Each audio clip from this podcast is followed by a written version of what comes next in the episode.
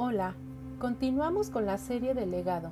En esta ocasión veremos la parte 7 que se titula El Consolador. Jesús siguió hablando con sus discípulos. Vaya que fue una larga charla la que tuvo con ellos. En realidad, la última gran charla de corazón a corazón, cara a cara con sus discípulos. Sabemos que cuando Jesús resucitó, lo vieron nuevamente, pero ya no hubo más pláticas extensas como estas. Pongámonos en el lugar de Jesús. Él sabía que le quedaban escasas horas de calidad con los suyos, con los que él había escogido.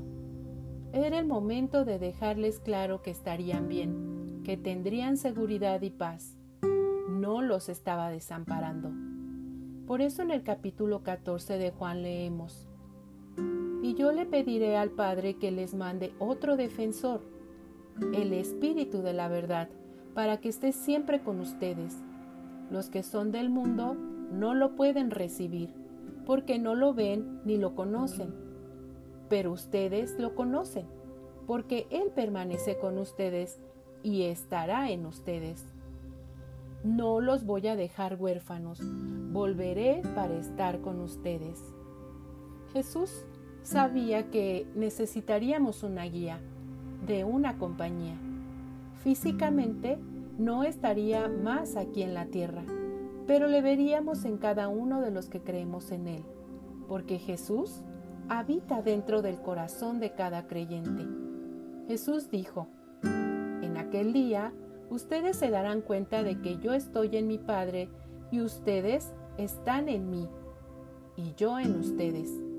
El que recibe mis mandamientos y los obedece, demuestra que de veras me ama y mi Padre amará al que me ama, y yo también lo amaré y me mostraré a él. El consolador fielmente ha estado aquí con nosotros desde que Jesús subió al cielo para estar con su Padre.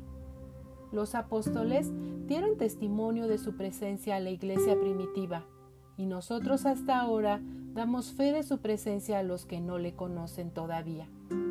Todo es solo por el poder y el mover de su Santo Espíritu aquí en la tierra. Es por su Santo Espíritu que la Iglesia se mantiene a la espera de que Jesucristo vuelva nuevamente a la tierra para celebrar con ella las bodas del Cordero. Mientras todo esto ocurre, oremos a nuestro Dios pidiendo que encuentre a su Iglesia haciendo lo correcto, para que seamos hallados, aprobados, cuando Él venga. Te invito a que te unas conmigo en la siguiente oración. Señor, ayúdanos a reflejarte, a dar compasión y amor a los demás como tú lo harías si estuvieras aquí. Padre, que los que no son tuyos puedan verte a través de nosotros, porque tu Santo Espíritu de verdad vive en nuestros corazones. Danos doble porción de tu Espíritu, Señor que mientras llegas, Padre, podamos ser tus manos para dar amor. Que mientras tú estás preparando lugar para nosotros, podamos hospedar en amor a los menesterosos. Que mientras tú estás con el Padre, nosotros podamos dar amor a los huérfanos y sustento a las viudas. Que cuando tú vuelvas, encuentres tu casa en perfecta armonía. Que cuando tú vuelvas, Señor, podamos sacarte la mejor sonrisa. Que así sea, Señor. Amén.